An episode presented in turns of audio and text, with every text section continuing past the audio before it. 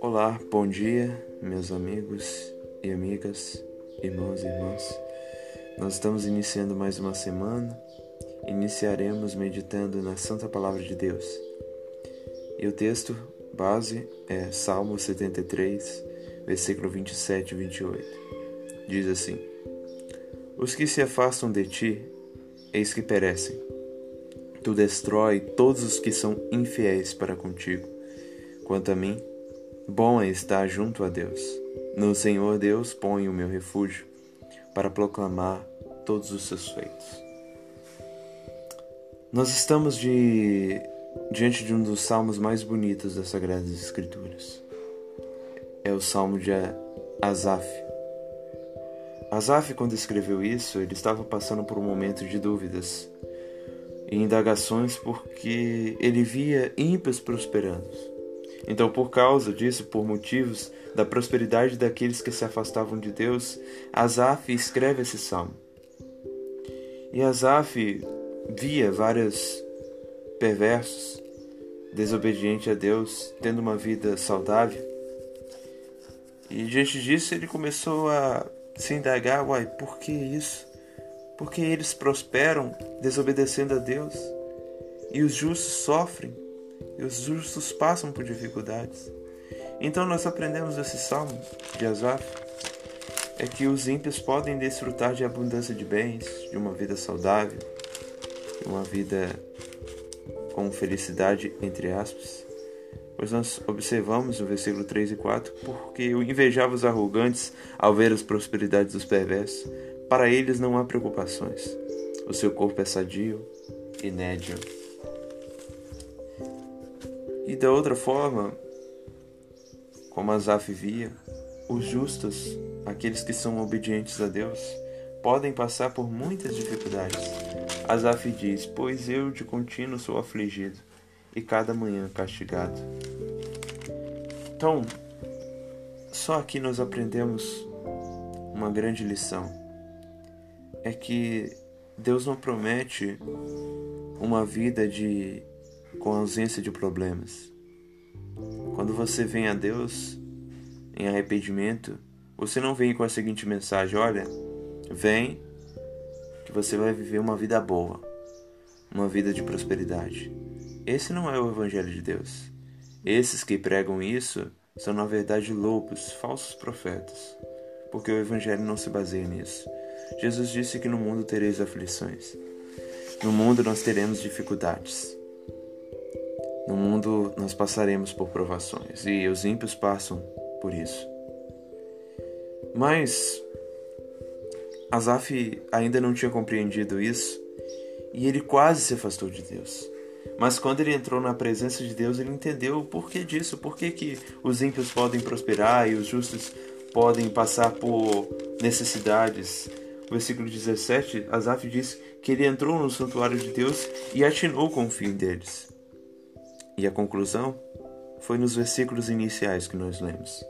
Nós aprendemos três grandes lições para nossas vidas na conclusão desse salmo. Primeira coisa: aqueles que se afastam de Deus sofrerão a punição eterna.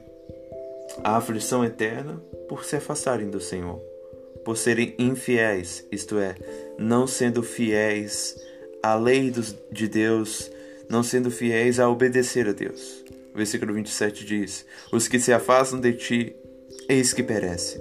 Tu destrói todos os que são infiéis para contigo.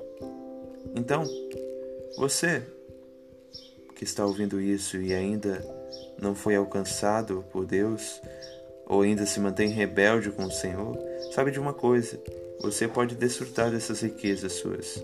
Pode, desfruta à vontade. Mas lembre de uma coisa: Deus irá perecer todo aquele que se afastou dele, todo aquele que está longe de obedecê-lo. É como o rico insensato teve grandes riquezas, construiu outros celeiros, queria desfrutar da vida dele. Ele diz: Agora minha, eu direi a minha alma: a alma tem, tem no depósito muitos bens para longos dias, agora descansa como em bebe. Mas Deus diz ao rico: Louco, esta noite pedirão a tua alma. O que tens preparado? Esse é o cenário do ímpio, daquele que está distante de Deus. A segunda verdade é que os justos, ainda que passando por pobrezas, por necessidades, eles serão recebidos na glória. Versículo 24 diz: Tu me guias com teu conselho e depois me recebes na glória. Asaf via as dificuldades, passando por elas, mas ele diz: Tu me receberás na glória. Então, amigo, amiga, você que é obediente a Deus, fiel a Deus, você pode passar por doenças, você pode passar por perdas, por desempregos, mas saiba de uma coisa: você será recebido na glória. Por quê? Porque aqui é apenas um prelúdio do que ainda desfrutaremos na eternidade. Aqui não é a eternidade, aqui é a terra. Passageira. Nós estamos caminhando para a eternidade, onde não há pobreza, pois há riqueza espiritual, onde não há doenças, porque há glória de Deus. Então,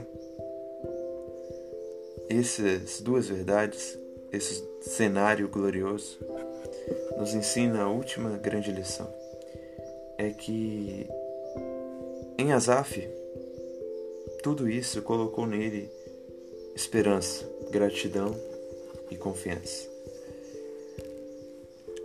Aqui nós aprendemos que nós não devemos olhar somente para o horizonte dessa vida, imaginando que aqui é o destino de todos, aqui é o fim para todos, mas não, o fim é a eternidade.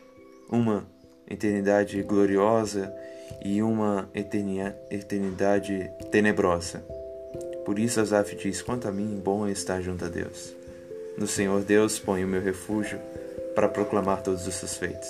Asaf diz: Por isso, que bom é estar com Deus, ainda que eu tenha que passar por dificuldades, é melhor estar próximo do Senhor.